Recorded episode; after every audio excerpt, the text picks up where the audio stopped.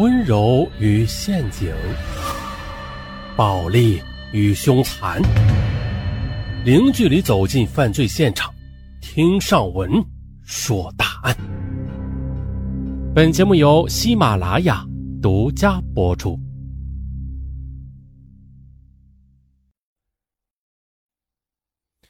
一名漂亮的女歌手为何下嫁给一个大她十岁的平庸男人呢？可是，这个男人抱得美人归之后，却为何刚刚结婚三个月便起了害人之心呢？在这与狼共舞的日子里，歌手经历了怎样的惊魂呢？面对凶手布下的一道道迷魂阵，这警方又是如何抓住狐狸尾巴的呢？啊，这种种的疑问啊，我们从二零一零年的十月底说起。这一天。鄂东某县的幺幺零指挥中心接到市民钱维报警称，我家被盗了。接警之后啊，民警立即赶到事发地，一进门便发现房内是杂乱无章，现场给人的第一感觉就是一桩入室盗窃案。然而，民警在勘查的同时又颇感纳闷：房屋内门窗完好，没有撬动的痕迹，难道房主会为窃贼大开方便之门吗？这还不算。警方感到更加蹊跷的是，除了女主人李敏的戒指和手机不翼而飞以外，这房间内的其他贵重物品都是安然无恙的。嗯，这个看似平常的盗窃现场，处处弥漫着一种诡异的气息。就在这时，一名细心的警察发现了这室内的一角有模糊的血迹，顿时警觉起来。于是啊，民警仔细搜索每一个角落。可当打开女主人卧室衣柜的一瞬间，在场的人员瞠目结舌。只见里边藏着一具冰冷的女尸，而死者正是报案人钱维的妻子李敏。本以为是一场简单的入室盗窃，但是现场却惊现命案，这令在场的民警极为震撼。而受害人李敏的身份非常特殊，她是歌手。他的歌喉打动过无数观众的心坎这个现场无异于是一枚重磅炸弹，在这个县城掀起一片哗然。该县公安机关立即抽调多名精兵强将，组成专案组，迅速启动命案侦破机制。警方通过尸检确定了，李敏是因为钝器击伤头部昏迷之后，又被绳索勒颈窒息而亡的。由于凶手已经将现场进行了清理。啊！民警除了提取到同一个人留下的几处残缺不全的足印之外啊，再也没有找到更多有价值的痕迹。很明显啊，看上去啊，这似乎就是一起入室盗窃引发的命案啊！这窃贼在入室盗窃过程中惊动了女主人，为了防止罪行暴露，丧心病狂的又杀人灭口。然而的，当警方按着这条思路侦查时，却又发现诸多有悖常理之处。这小偷吧，一般会选择在夜深人静、人们熟睡的凌晨作案。可是，这个小偷为何在万家灯火的时刻铤而走险呢？再就是，流窜犯作案之后一般会仓皇逃走，但是这起案件中的凶手却是更加淡定。难道他从容不迫的清扫现场时，不怕被被害者的丈夫突然打开门进来吗？难道他泰然自若的藏匿尸体时，不怕受害人的亲人突然来访吗？接着，警方通过痕迹专家刻画出嫌疑人的体貌特征，此案系一人所为，而且啊是一个会武功的男子。但是奇怪的是啊，这脚印检测的结果却大大的出乎警方的意料了。这现场留下的一双三十六码运动鞋的鞋印可是成年男子根本就无法穿这么小的鞋码。案发小区对面安装有个监控摄像头，专案组啊根据录像资料对案发时段的进出小区的每一个人都进行详细的调查，结果所有人都被排除了嫌疑。这，这令办案人员感到不可思议。后来啊，警方仔细勘查发现，这个摄像头啊不能拍摄小区的完整画面。有一米宽的地带和空间成为了盲区。当人们顺着这条窄窄的盲区进入小区时，就会在摄像头下变成隐形人。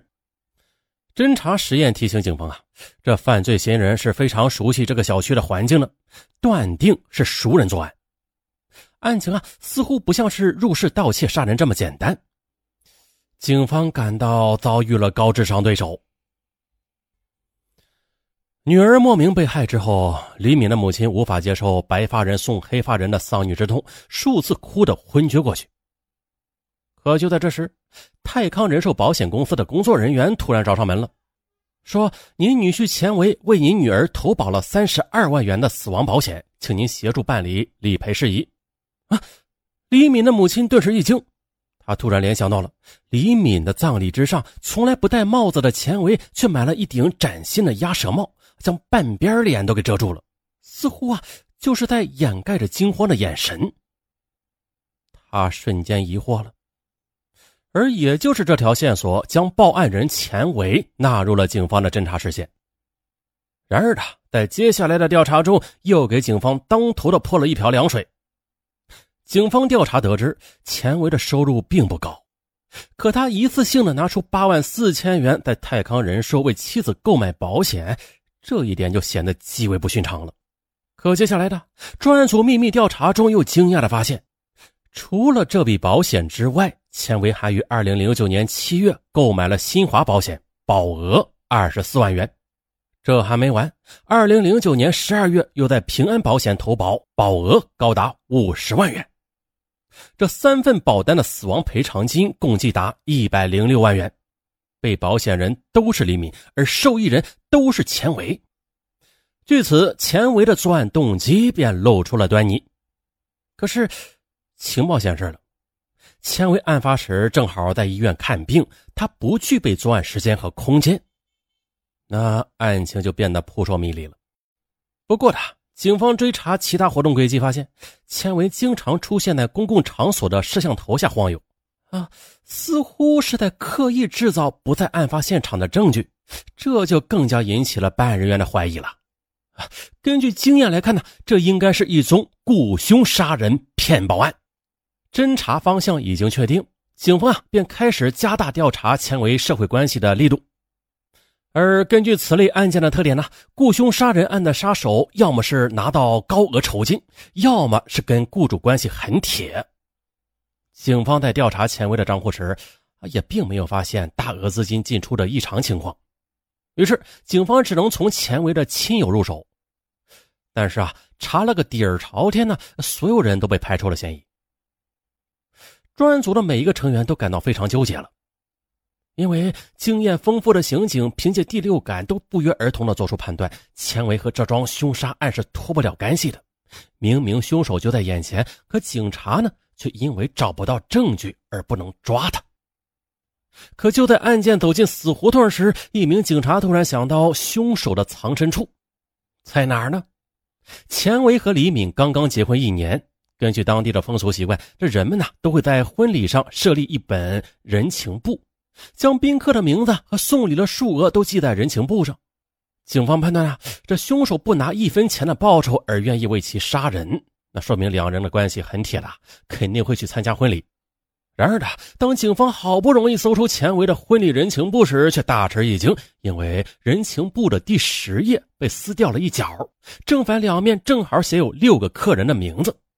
那凶手很可能就藏在这六人的名单中，而被撕毁的碎片显然是被烧掉或者丢弃了。为了找出这六个人，专案组成员又想到。新人在结婚之前，一般啊是先会列出宴请的名单，再发请帖，啊，只要找到宴请单，再减去人情簿上的名字，啊，剩下的客人就是撕掉的六个神秘者。啊，功夫不负有心人，警方费尽周折，终于在床头柜的底层找到了钱维的婚宴请客名册，而后啊，通过请客名册和人情簿逐一核对，这六名被撕掉的人也是浮出水面。经过逐一排查，其中五个人被排除嫌疑，而剩下的一名叫做周鑫的客人被专案组紧紧盯上了。经调查，周鑫会舞枪弄棒啊，这与警方当初的脚印痕迹也是相符合的。与此同时，警方还调查了解到了，周鑫没有固定收入，再加上啊前几年因为妻子出车祸，尚欠几万元的债务，家境十分窘迫，具备作案动机。